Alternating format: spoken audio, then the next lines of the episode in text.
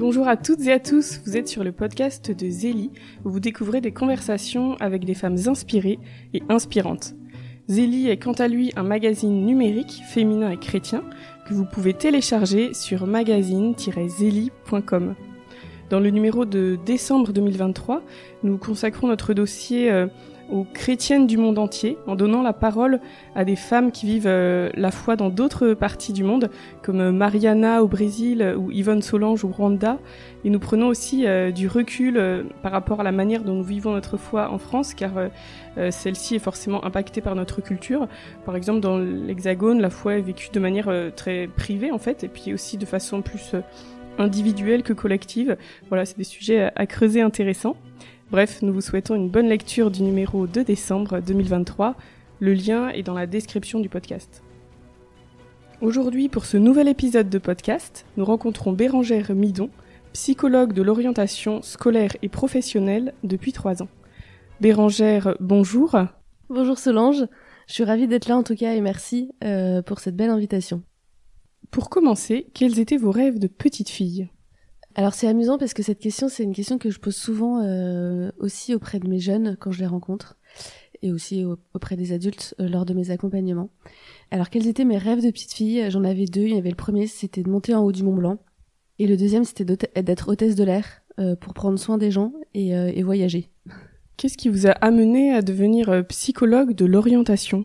Je suis devenue psychologue de l'orientation directement après mon, mon bac. Donc euh, en sortant de, mon bac, j'ai fait 5 euh, ans d'études de psychologie, euh, à la fin desquelles je suis devenue psychologue. La vie professionnelle et la vie à l'école a toujours été une question qui m'a toujours intéressée. Je rencontrais souvent des personnes qui, soit des amis ou même des amis de mes parents, qui n'étaient pas forcément très épanouis dans leur vie au travail ou dans leurs études ou même à l'école. Et donc je me disais qu'il fallait, voilà, que je pouvais certainement me sentir utile dans ce métier-là. Donc j'ai fait des études de psychologie et à la fin de ces études de psychologie, j'ai travaillé trois ans en entreprise en tant que psychologue euh, du travail en entreprise. J'étais rattachée au service des ressources humaines et hum, j'étais un petit peu déçue d'exercer mon métier de psychologue dans une aussi grosse entreprise. Et donc c'est poser la question à la fin de ces trois ans de me dire, bah en fait, comment je vais comment j'ai envie d'exercer mon métier de psychologue? Et c'est vrai que j'étais un petit peu perdue. Et donc j'ai saisi une autre, toute autre opportunité. Et j'avais des amis qui avaient euh, créé une société qui vendait des chaussettes euh, haut de gamme euh, et un site d'accessoires de mode euh, pour les hommes.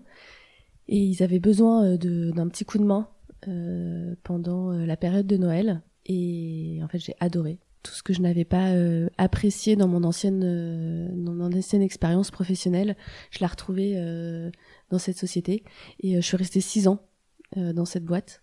C'était une aventure assez entrepreneuriale. Euh, mes journées ne se ressemblaient pas. Et je me sentais très utile, notamment auprès des clients. Et, j'ai beaucoup aimé. Et puis au bout de six ans, quand même, la psychologie m'a manqué. Et, donc je me suis dit, il faut que je retourne à mes premiers amours.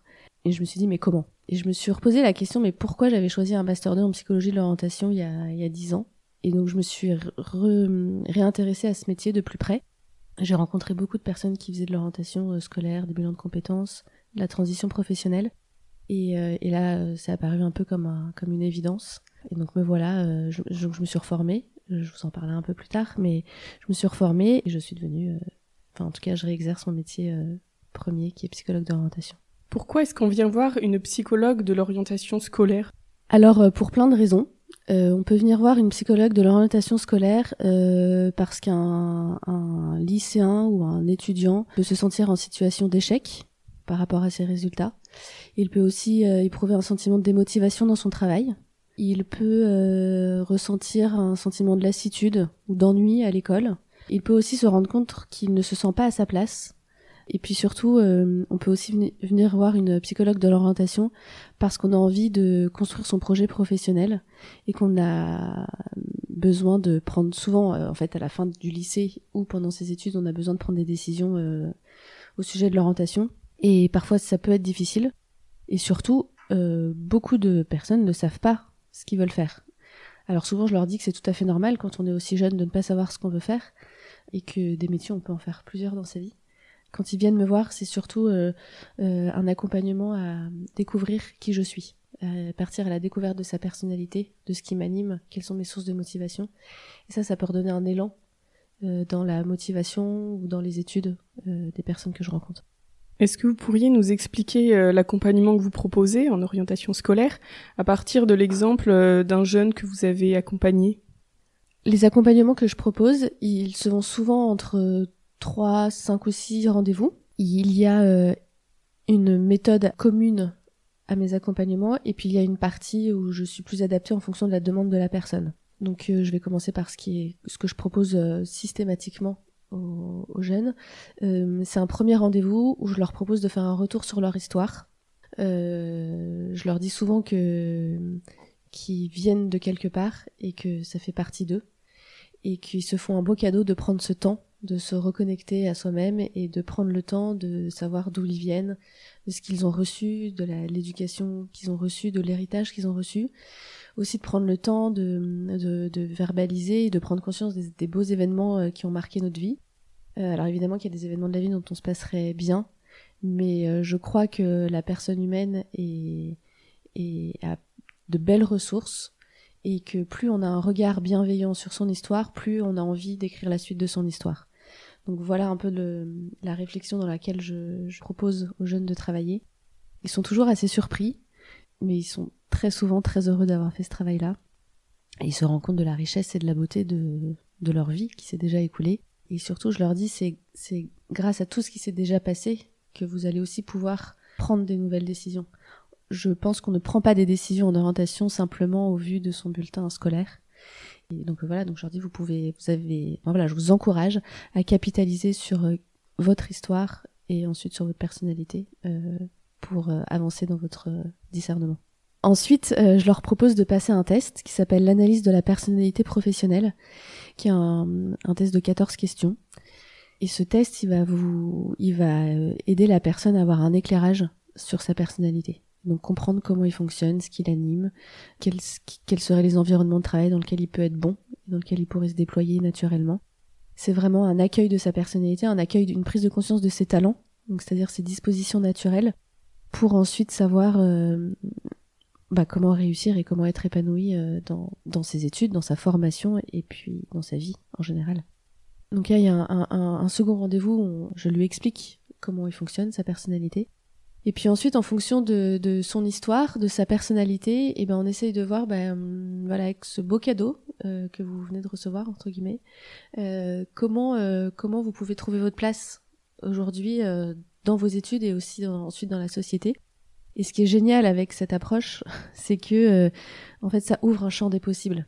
Vous voyez, le jeune, il se rend compte à quel point en fait il peut faire beaucoup de choses. Et ça, souvent, ça rend plus libre. Ça peut donner, redonner confiance en fait, une personnalité, c'est forcément positif. Il peut y avoir des petits points de vigilance ou des petites difficultés, mais en fait, quand on en a conscience et qu'on sait comment on fonctionne, euh, ça, ça, rend les choses beaucoup plus apaisées et beaucoup plus sereines, en tout cas dans la prise de décision euh, dans le cadre de l'orientation. Et hum, donc souvent, j'invite à vraiment éveiller leur curiosité sur euh, ce qu'ils aiment, ce qui les intéresse, euh, ce qui les fait vibrer, ce qui, ce qui leur met des étoiles dans les yeux, qu'est-ce qui les rend euh, confiants, quels sont les environnements dans lesquels ils se sentent bien. Et c'est vrai qu'ils sont pas habitués forcément à se poser ce genre de questions. Et je dois dire, ils sont assez enthousiastes euh, de pouvoir sortir du cabinet et de se dire ah oui en fait quand il y a quelque chose qui me plaît, j'ai le droit, j'ai le droit d'aller plus loin, j'ai le droit d'écouter ce que dit mon cœur et, et je peux partir de là pour prendre des décisions dans ma vie. Ça, ça peut aussi s'accompagner d'un travail après d'enquête de métier, c'est-à-dire qu'on va partir de ce, que aime la personne. Moi, souvent, je leur dis que l'orientation, euh, que le discernement à l'orientation, c'est une aventure à part entière, et qu'en fait, on part après faire, euh, on part euh, faire son enquête. Et la deuxième chose aussi auquel je crois beaucoup, c'est que je pense qu'une décision doit se faire aussi au gré des rencontres que l'on fait. Et donc, je les encourage. Alors, c'est pas facile pour tous, mais je les encourage beaucoup à aller rencontrer différents types de professionnels en fonction de ce qu'ils aiment. J'ai l'exemple d'un jeune qui est venu au, cabinet et qui me dit mais en fait moi je suis vraiment ma passion c'est le sport mais euh, mais on peut pas dire ça à mes parents en fait. Je lui dis ah bon mais pourquoi euh? Il me dit mais parce que euh, ils sont tellement agacés quand je leur demande de regarder un match de foot ou un match de rugby ou que je leur dis que tel tel sport m'intéresse énormément Et je dis bah vous savez quoi, on peut faire le pari de faire la liste de tous les métiers qui de près ou de loin touchent le sport. Puis on va voir comment réagissent euh, vos parents. Et, donc il a fait sa liste il m'a même appris des métiers tellement il, il, a adoré faire ce travail-là. Et donc il y avait le journaliste sportif, le kiné euh, sport dans le milieu du sport, euh, la gestion des, enfin le, travail dans l'événementiel en lien avec le sport. Il y avait être designer ou vendeur pour une marque de sport, travailler à la billetterie euh, du Parc des Princes. Enfin Et pour passer lors de la restitution auprès des parents, je pense qu'il était tellement fier d'avoir mené cette enquête que ça a apaisé aussi beaucoup la relation entre son papa et ce jeune garçon, vu qu'il il avait réussi à se, à s'approprier cette réflexion et qu'il avait réussi à se, à prendre en main cette orientation. Je pense qu'il a redonné confiance à ses parents et il a réussi à dire à son papa, mais de manière très humble, je vais certainement faire un métier en lien avec le sport, mais je ne sais pas encore lequel, mais ça, ça me motive et ça m'a remotivé dans mon travail euh, aujourd'hui. Il était assez jeune, je crois qu'il était en seconde, donc il n'avait pas encore de, décision euh, à prendre en termes d'études. Et d'ailleurs, je crois qu'il est parti après en, première année de licence en management du sport à, Dauphine. Et donc pour, pour finir euh, sur la, question euh, que vous m'avez posée initialement, un accompagnement se termine toujours avec la restitution des parents, où on leur explique ce qui, comment on a travaillé ensemble. C'est toujours un beau moment et il se passe souvent des belles choses entre le jeune et ses parents. Euh, je dois dire que parfois les parents arrivent avec euh, des appréhensions ou en tout cas ils s'attendent à ce que je leur dise certaines choses et parfois je leur dis pas ce qu'ils ont envie d'entendre mais en tout cas il y a souvent une relation qui se recrée avec le jeune parce que lui a pris confiance en lui euh, il sait un peu plus où il va et souvent c'est le moment où je propose aux parents de dire bah voilà votre fils maintenant, il a, enfin votre enfant, il a euh, les, cartes en main pour se prendre en main et pour avancer dans sa réflexion. Et donc il a besoin de comprendre que vous lui fassiez confiance. Euh, une orientation réussie, c'est une orientation qui n'est pas subie, mais ça ne veut pas dire que les parents euh, ne doivent pas être là. Et donc aujourd'hui, l'accompagnement parental est vraiment nécessaire, mais elle doit être bien bien ajustée et bien placée. Donc ça ne veut pas dire prendre la décision à la place de son enfant, euh, mais ça veut dire montrer à son enfant qu'on est là et qu'on peut répondre à ses questions et qu'on peut l'aider si besoin.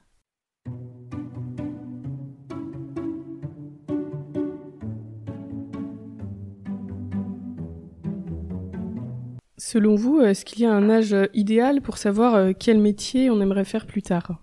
Je ne pense pas qu'il y ait d'âge idéal pour savoir. Je pense que c'est très personnel, c'est très propre à chacun. Il y a des personnes qui vont savoir très jeunes, ça va être comme une évidence. Euh, notamment, euh, je pense à des familles où il y a presque un héritage euh, de, métiers dans les familles. C'est-à-dire qu'on peut être médecin de, de, de, génération en génération. Mais il n'y a pas d'âge idéal. Je pense que c'est quand la personne est prête. La prise de décision, elle peut se faire aussi selon le développement du jeune c'est-à-dire qu'il faut qu'il soit prêt aussi quelque part à prendre euh, cette décision. Et puis vous savez, euh, souvent quand on est jeune, la question du métier, elle peut être enfermante. Et donc ça peut même le paralyser dans sa prise de décision et dans sa réflexion. Or, quand on avance dans, cette, dans ce discernement en ayant une réflexion sur qui on est, euh, sur sa personnalité, en fait, on se rend compte que des métiers, on peut en faire plein. Et ça, ça rend plus libre et parfois ça rend la décision beaucoup plus facile. Et, souvent, je dis aux jeunes, euh, la question du métier, on la verra plus tard. Là, ce que je vous souhaite, c'est d'arriver à choisir une formation où vous serez heureux d'aller, où vous serez motivé euh, pour travailler. Et parce que ça, ça, va, ça va certainement être gage de confiance en soi. Et je pense que quand on a confiance en soi, après, euh, les choses peuvent être plus faciles, en tout cas. Et surtout, c'est pas parce qu'on fait telle formation qu'on doit à tout prix faire tel ou tel métier derrière. Surtout aujourd'hui où je pense que beaucoup de choses sont de, il y a de plus en plus de tremplins, de passerelles qui sont possibles. Et c'est en ça où tout à l'heure je vous disais, euh, envisageons l'orientation comme une aventure parce que on a parfois on a trop le sentiment de monter dans un train qui va nous emmener à tout prix à ce point d'arrivée, alors qu'en fait, euh, moi je pense que si on doit le faire, euh, si on pense qu'on doit le faire et que c'est bon pour nous, on peut, on peut s'arrêter, on peut sauter du train plus tôt parce qu'on pense qu'on a une opportunité qui va être beaucoup mieux pour nous, euh, pour notre orientation et pour euh, tel ou tel métier. Donc je pense qu'il n'y a pas d'âge idéal et, je pense aussi qu'on a le droit de se poser des questions encore très longtemps. Et heureusement d'ailleurs, ça veut dire qu'on est toujours libre euh, quand on peut euh, de faire le métier qu'on veut. Et en fait, c'est aussi une manière de s'autoriser à croire en nos rêves quelque part. Et, du coup, je pense que ça rend plus libre et plus confiant. Euh, et puis, ça participe aussi à la construction de notre vie et de notre identité, qui, je pense, est, une, est le travail de toute notre vie, quoi, et qu'on n'a jamais fini de se connaître et de se construire.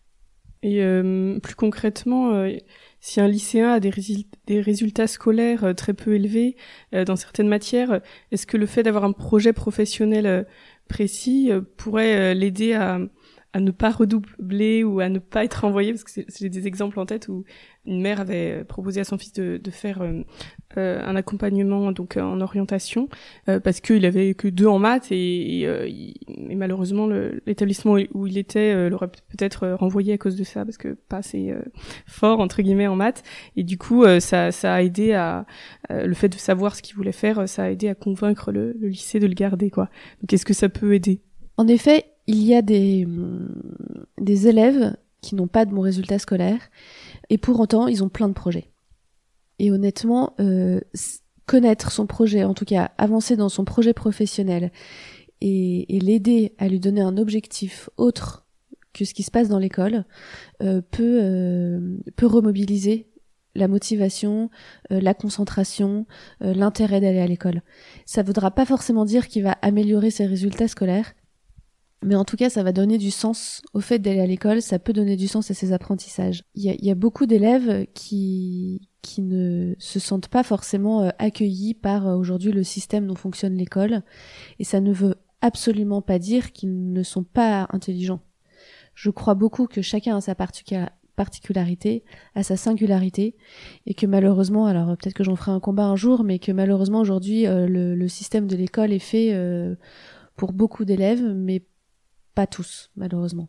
Et d'ailleurs, faire redoubler ces élèves-là, euh, en fait, c'est parfois pire, parce que vous allez encore plus... Euh, en fait, vous faites que prolonger euh, la difficulté dans laquelle ils sont.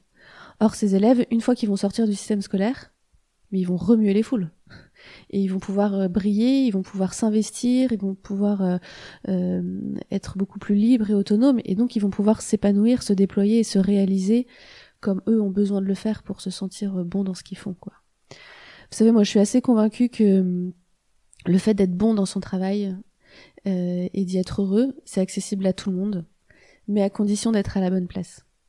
Et pour être à la bonne place, bah, ça nécessite de bien se connaître, donc d'où la méthode que, j'utilise. Mais euh, je pense que parfois, quand on est dans un système scolaire, on est dans un environnement qui ne nous permet pas forcément, ouais, de nous exprimer euh, comme, comme le souhaiterait notre personnalité ou notre intelligence. Comment éviter euh, que euh, un jeune fasse euh, le métier qui lui convient plutôt que de, de suivre le cursus considéré comme le meilleur par ses parents par lui-même, c'est vrai que là aussi j'ai en tête des exemples.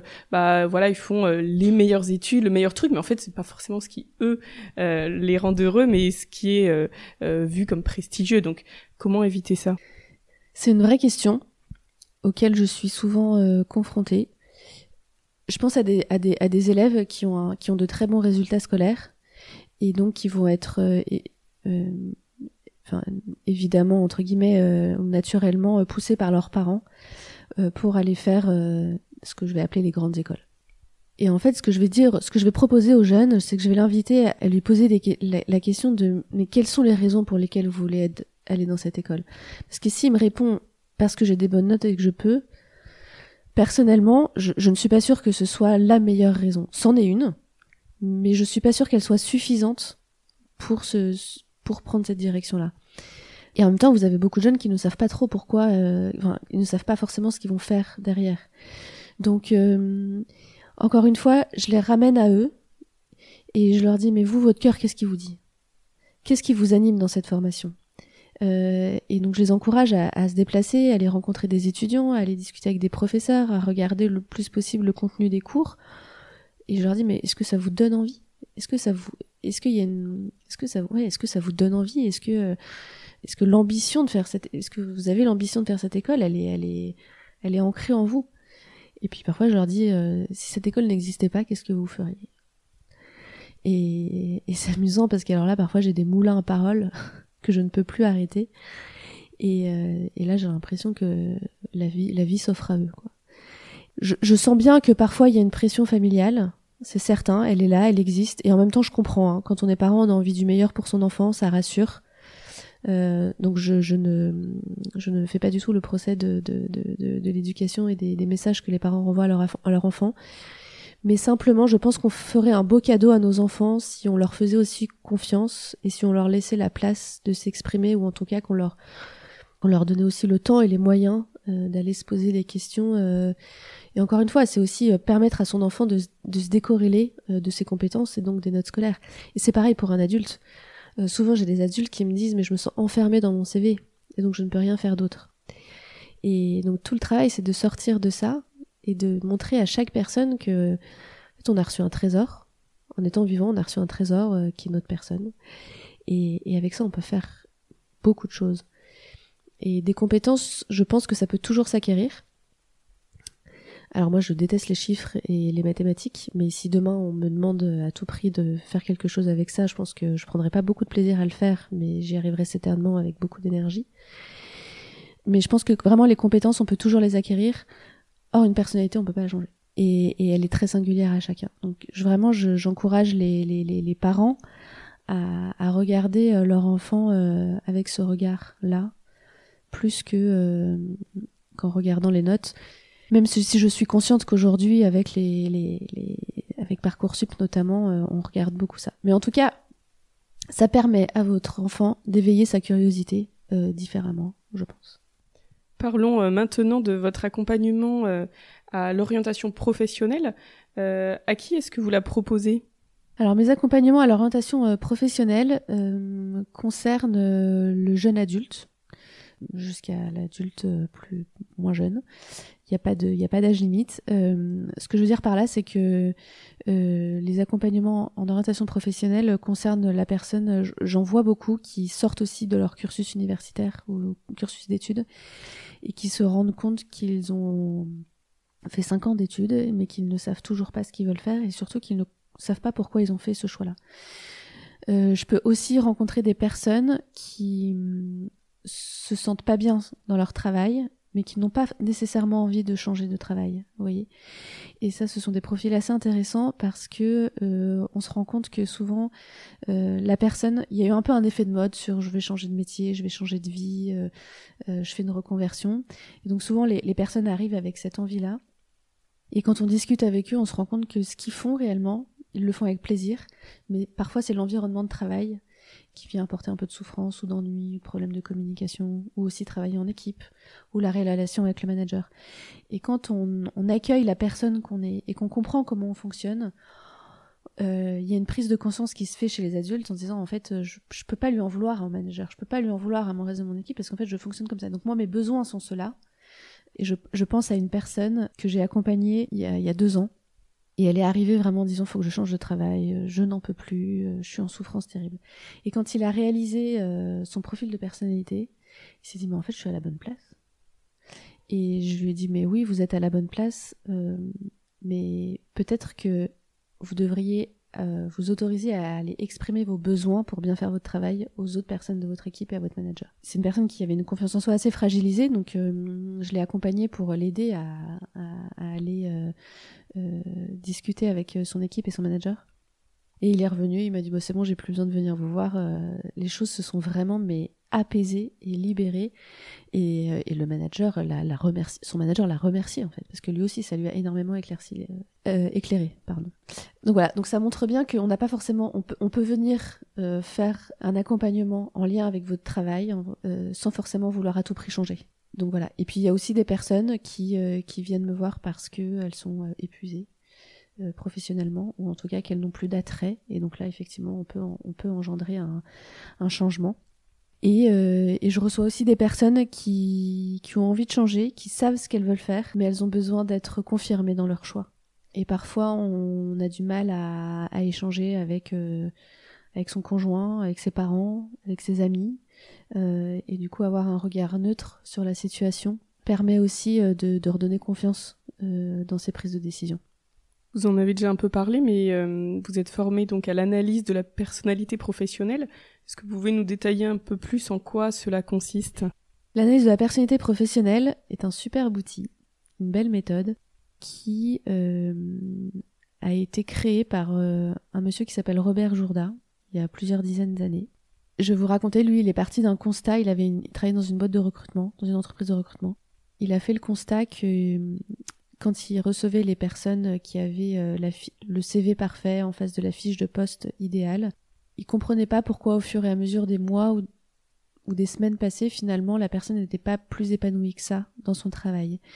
Et c'est là qu'il s'est dit, en fait, il y a autre chose que les compétences à prendre en compte euh, pour que la personne se sente bien dans son dans sa vie professionnelle. Et, donc il s'est intéressé à plusieurs euh, questions, notamment la question du sens au travail, la question de comment je veux me sentir utile dans mon travail et quel sens je veux me donner à ma vie aussi de manière plus générale. Et ce que j'aime avec cette méthode beaucoup, c'est qu'elle fait écho aussi à une, à une dimension très anthropologique et qu'elle suit le développement de la personne humaine. Et l'idée, c'est de dire que si on, est sur Terre, c'est qu'on a, une, on a tous une raison d'être là. Et prendre conscience de cela, c'est prendre conscience du trésor qu'on a en chacun de nous et c'est accueillir euh, ce trésor et se dire bah, qu'est-ce que je fais de, qu'est-ce que je fais de lui? Et prendre conscience de sa singularité euh, c'est vraiment euh, s'autoriser à aller au bon endroit pour pour être heureux dans son travail. Et donc c'est vraiment faire un état des lieux et prendre conscience de ses talents. Donc toutes ces dispositions naturelles avec lesquelles vous êtes né qui vont vous permettre de comprendre et de verbaliser bah, dans quel type d'environnement je peux me déployer, euh, quel type de formation euh, est bonne pour moi et peut me mettre en confiance, quel type de, manager je peux être, euh, quel type de chef je peux être, quel type de créateur d'entreprise euh, je serai? Et au contraire, euh, moi j'ai besoin d'être travailler dans, dans, une équipe et d'être l'idée, mais comment? Est-ce que j'ai besoin de pouvoir d'avoir la place pour m'exprimer? Est-ce que j'ai besoin de créer intellectuellement, manuellement? Est-ce que j'ai besoin d'écouter mon cœur ou au contraire plus l'aspect normatif des choses? Ma belle découverte avec cet outil, c'était que euh, ça ouvre un champ des possibles et ça ne met pas les personnes dans les cases. Et c'est vrai que quand j'avais fait mes études de psychologie, je pense aussi que je me sentais pas de me lancer dans ce métier-là tout de suite parce que les, les, différents tests auxquels j'avais pu être euh, euh, formée, j'avais vraiment le sentiment qu'on mettait une étiquette sur la personne et puis que c'était un peu débrouille-toi avec ça. Or, avec l'analyse de la personnalité professionnelle, c'est euh, oh, mais voilà qui tu es et voilà tout ce que tu peux faire avec tout ça. Et ça rend plus libre en fait. Et, euh, et j'ai trouvé ça génial. Et quels euh, autres outils vous utilisez pour l'orientation professionnelle? Je me suis également formée un très bel outil qui s'appelle l'arbre de vie, issu des pratiques narratives. C'est un outil qui reprend la métaphore de l'arbre euh, donc vous avez les racines, le sol, le tronc, les branches, les feuilles, les fruits de l'arbre. Et il permet, euh, euh, bah, d'apporter un, regard bienveillant et positif sur toutes les choses qu'on a déjà réalisées et qui peuvent nous permettre de nous aider à prendre une décision pour son avenir professionnel ou ses études. tout l'enjeu, c'est d'avoir un regard bienveillant sur ce qu'on a déjà réalisé, sur ce qui s'est déjà passé, sur les rencontres qu'on a déjà fait, et que c'est grâce à cela que ça va nous permettre de faire tel ou tel métier, telle ou telle étude, telle ou telle formation. Euh, c'est aussi un, bel outil euh, qui est transposable sur plusieurs problématiques dès lors qu'on y pose une intention. Et donc je l'utilise beaucoup pour euh, développer la confiance en soi ou l'estime de soi, pour euh, aider aussi la personne à, s'affirmer dans sa singularité professionnelle. Euh, vous voyez par exemple un coach, mais il sait pas trop comment. Euh, il sait qu'il veut faire ce métier-là, mais il sait pas trop comment. L'arbre de vie va l'aider à, définir quel type de coach il va être. C'est quoi sa singularité dans son métier? Et ça peut être vrai pour un pour un pour un fromager, ça peut être vrai pour un recruteur, ça peut être vrai pour un avocat. Vous voyez, s'affirmer dans sa singularité professionnelle. Donc c'est vraiment une démarche aussi très intéressante que j'aime beaucoup.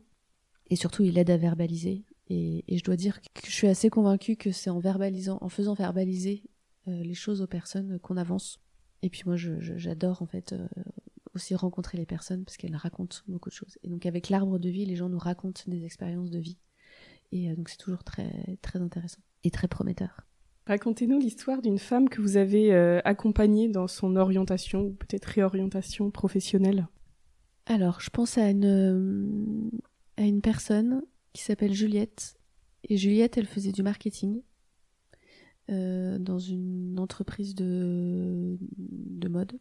Et son mari euh, a eu un, un accident de la route, donc elle s'est retrouvée beaucoup à s'occuper de lui, euh, à lui faire ses soins, euh, à l'aider, à l'accompagner, à l'écouter. Et quand elle est retournée travailler, elle a eu cette prise de conscience, euh, j'ai le sentiment de ne plus être à ma place. En tout cas, j'ai le sentiment que je me sentais quand même beaucoup plus utile auprès de mon mari que dans mon bureau, dans mon open space. Ça a traversé son esprit et puis elle s'est dit bon c'est la vie, euh, de toute façon mon mari euh, il va mieux, il est reparti travailler, euh, voilà. Et puis en fait euh, la vie l'a un peu rattrapé, euh, les relations à son travail se sont euh, compliquées, ont été de plus en plus difficiles et donc elle est venue me voir en me disant je, je, ne sais pas trop euh, ce que je dois faire, ce que je vais faire, mais en tout cas je sais que je ne suis plus à ma place. Et donc elle avait cette envie en tout cas de prendre soin d'elle et de se dire en tout cas je ne peux pas continuer comme ça parce que ça me rend malheureuse et ça a un impact aussi sur ma vie de famille.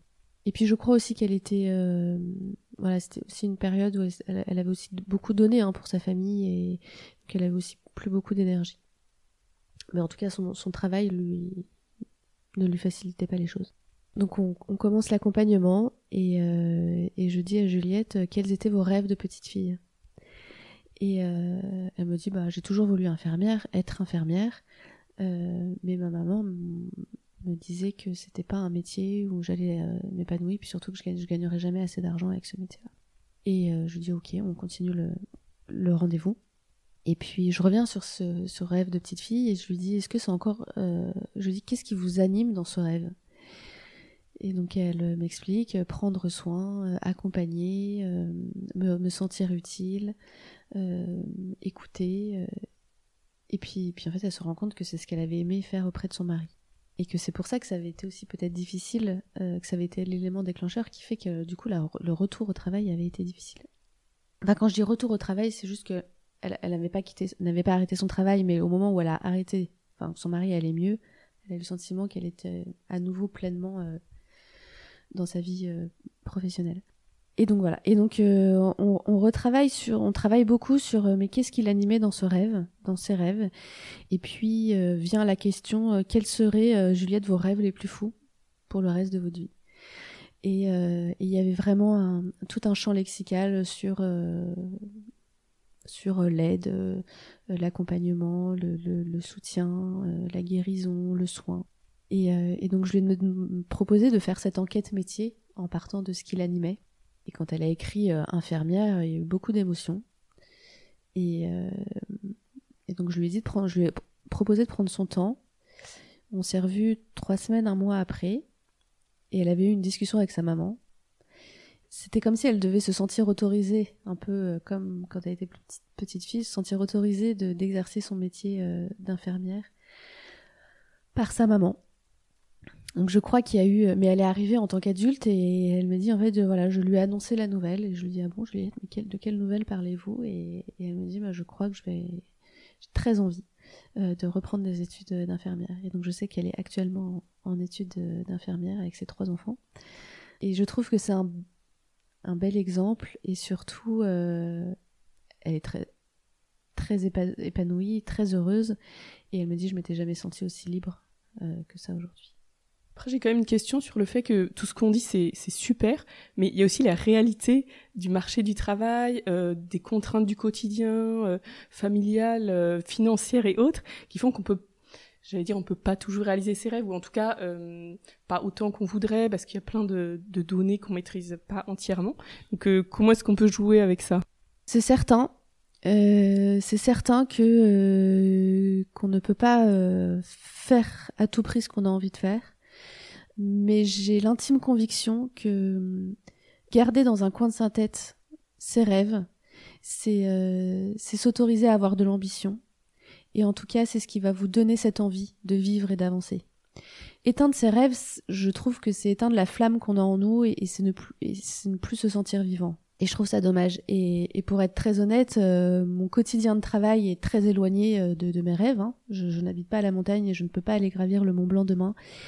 Mais, euh, mais tous les matins, euh, je me dis que je m'en rapproche un peu plus. Et que euh, et qu'en fait, j'encourage vraiment les personnes à. En fait, on n'a pas des rêves tant pour savoir si on va les réaliser ou pas peu importe, on n'est pas là pour, mesurer l'échec ou la réussite.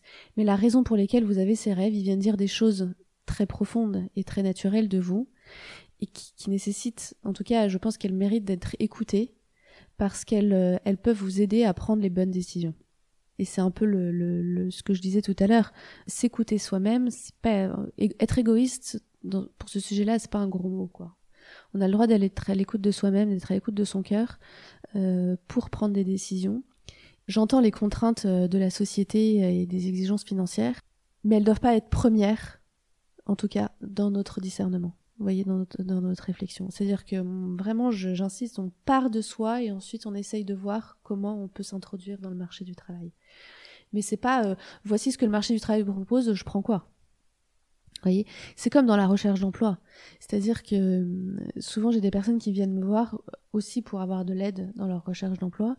Euh, elles me disent c'est trop difficile, je, je, je, postule, je postule, je postule et il se passe pas grand-chose. Et moi souvent je leur propose, alors pas d'arrêter à faire comme ça, de, s'y prendre comme ça, mais je leur dis mais peut-être prenons les choses dans, l'autre sens. Vous, quelles seraient les entreprises qui vous que, quelles sont les entreprises que vous admirez? Quelles sont les entreprises où vous, rêverez, vous rêveriez de travailler? Quelles sont les entreprises qui font écho à des convictions très fortes? Quelles sont les entreprises où vous vous dites ce serait trop stylé d'y travailler voyez? Et, et intéressez-vous euh, à cette entreprise, au type de poste qui existe. Euh, contactez-les, allez les rencontrer et montrez en quoi vous pouvez leur apporter quelque chose. C'est quand même différent, vous voyez, de, de, de, de, se montrer beaucoup plus acteur beaucoup plus moteur dans la recherche d'emploi. Bah ça, c'est une manière finalement d'être à l'écoute de soi-même. Vous voyez Et évidemment que ça ne marche pas à tous les coups. Ça demande beaucoup d'énergie, mais en tout cas, je pense que c'est aussi une manière pour faire des belles rencontres, continuer à constituer son réseau. Et c'est vrai autant pour les étudiants dans la recherche de stage que pour les adultes dans la recherche d'emploi. Mais je pense que c'est euh, voilà, c'est une belle manière aussi d'envisager la recherche euh, d'emploi en respectant la personne qu'on est et notre singularité. Vous êtes euh, psychologue de formation. Est-ce que la dimension euh, psychique joue dans vos accompagnements, par exemple dans la prise en compte de blessures personnelles? Alors oui, tout à fait. Au tout début de, de, l'interview, je, parlais de ce premier rendez-vous où je, propose un retour sur l'histoire de vie de la personne. Donc il y a souvent, il y a souvent des personnes qui me font part d'événements plus ou moins douloureux, euh, des éléments qui, qui, ont représenté un moment de souffrance, de tristesse, de traumatisme. Euh, donc évidemment que c'est évoqué, c'est à prendre en compte, mais personnellement je ne fais pas d'accompagnement, euh, on va dire thérapeutique, euh, donc je ne vais pas accompagner la personne sur telle ou telle problématique. Je pense que j'ai, voilà, on, essaye de faire un travail d'accueil pour la personne, et s'il y a besoin de plus, euh, je, leur propose de, travailler dessus avec un autre professionnel. Euh, ce qui est certain, c'est qu'il y a des y a des choses dans notre vie qui peuvent représenter des freins, et même si on n'en avait pas forcément conscience, qui peuvent vraiment nous empêcher d'avancer. Vous voyez, parfois j'ai des personnes vraiment, elles ont cette image-là, c'est euh, j'ai plein d'élan dans ma vie, j'ai plein de choses qui me donnent envie, mais j'ai l'impression que j'ai un boulet accroché à mon pied et qui m'empêche d'avancer. Et souvent c'est lié à quelque chose de leur histoire. Alors pas toujours, mais souvent c'est lié à ça ou à parfois le relationnel avec les parents qui peut être aussi euh, source de, de difficultés.